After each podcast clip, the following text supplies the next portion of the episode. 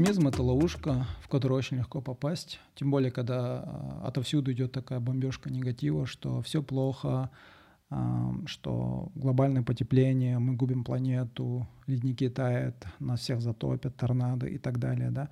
Конечно же, проблемы существуют, они всегда существовали, но человечество всегда находило способ решать такие проблемы. История человечества — это история инноваций, решения вот таких вот проблем. А, например, а, развитие а, орудий для охоты, переход на оседлый образ жизни, создание городов и цивилизации, развитие технологий, науки и так далее. Да. Конечно, всегда существовали люди, которые предрекали скорый конец света. В основном это были люди очень умные, интеллектуалы, авторы бестселлеров. Например, в XVIII веке существовал экономист, которого звали Томас Мальтус – он утверждал то, что население Земли очень быстро растет, и скоро у нас не будет хватать еды, чтобы прокормить это растущее население, да, что большая часть э, людей умрет с голоду. Но э, вместе с растущим населением росли и возможности человечества да, прокормить это население. Технология тоже не стояла на месте. С тех пор э, уровень нищеты и голода намного снизился многократно. А в тех же, э, ну, в 70-х годах 20 века а, был такой ученый, стэнфордский ученый, а, автор бестселлера Пол Эллерик. Он предрекал то, что в 2000-х годах большая часть Земли умрет с голоду, что будет ужасающий голод на Земле, но как бы мы уже живем в 2021 году, и все нормально, да, пока что. В тех же 70-х годах 20 века ученые предрекали, что уже в 80-х годах 20 века будет ледниковый период на планете Земля. Но потом, когда в 80-х годах а, ледникового периода не случилось, они переиграли, они сказали, нет, оказывается, будет глобальное потепление. И, а, ну, переиграли нарратив, да. Конечно, проблемы существуют, голод существует, нищета, но тоже есть, глобальное потепление тоже есть. Но ошибка многих таких экспертов, которые рисуют нам такую а, негативную картину мира заключается в том, то, что они проецируют а, прошлое негативное поведение человечества в будущее, да, и строят свои модели на том, что поведение человечества оно статично, и все также будет продолжаться в таком же негативном виде, да.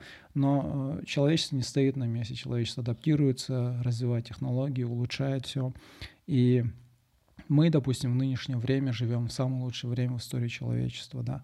А, уровень жестокости, насилия снизился. А, люди в среднем богаче, чем наши прадеды и прабабушки, даже чем короли прошлого.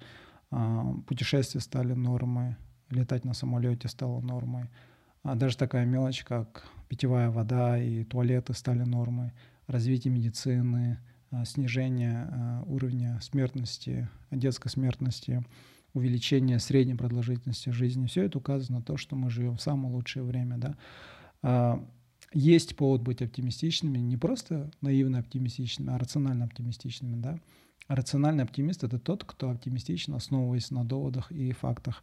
Конечно, мейнстрим-медиа, интеллектуалы, многие будут рисовать обратную картину, будут говорить, как все плохо, но есть и люди, которые говорят, что есть надежда.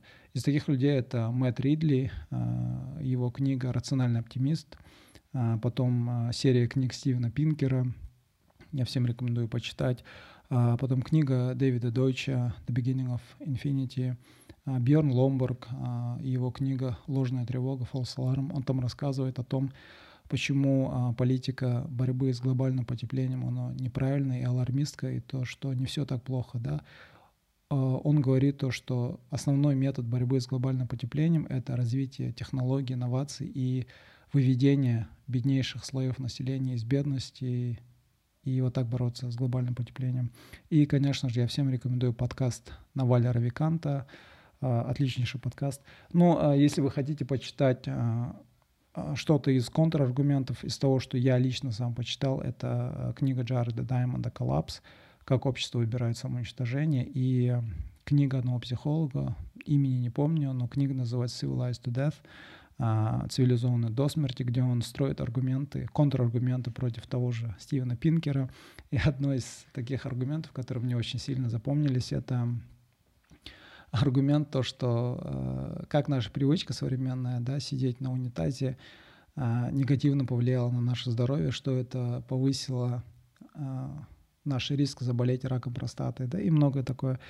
Ну, я лично, прочитав все эти книги, материалы, ну, как бы выбрал для себя, что все-таки доводы и факты указывают на то, что стоит быть оптимистичным, да, что есть надежда на будущее, что но как бы нарратив, который идет, алармистский нарратив, это все-таки чуть-чуть такой а, неправильный, преувеличенный. И что нужно выводить, да, развивать технологии, выводить слои населения из бедности, это как бы для меня, мне кажется, это единственный способ борьбы с такими вот а, а, негативными а, последствиями. Но я верю в человечество, есть надежда. Человечество никогда на месте не стоит, оно адаптируется, оно развивается, и оно всегда решает проблемы. Все, всем спасибо. Надеюсь, эти рекомендации книг будут тоже полезными. Все, пока.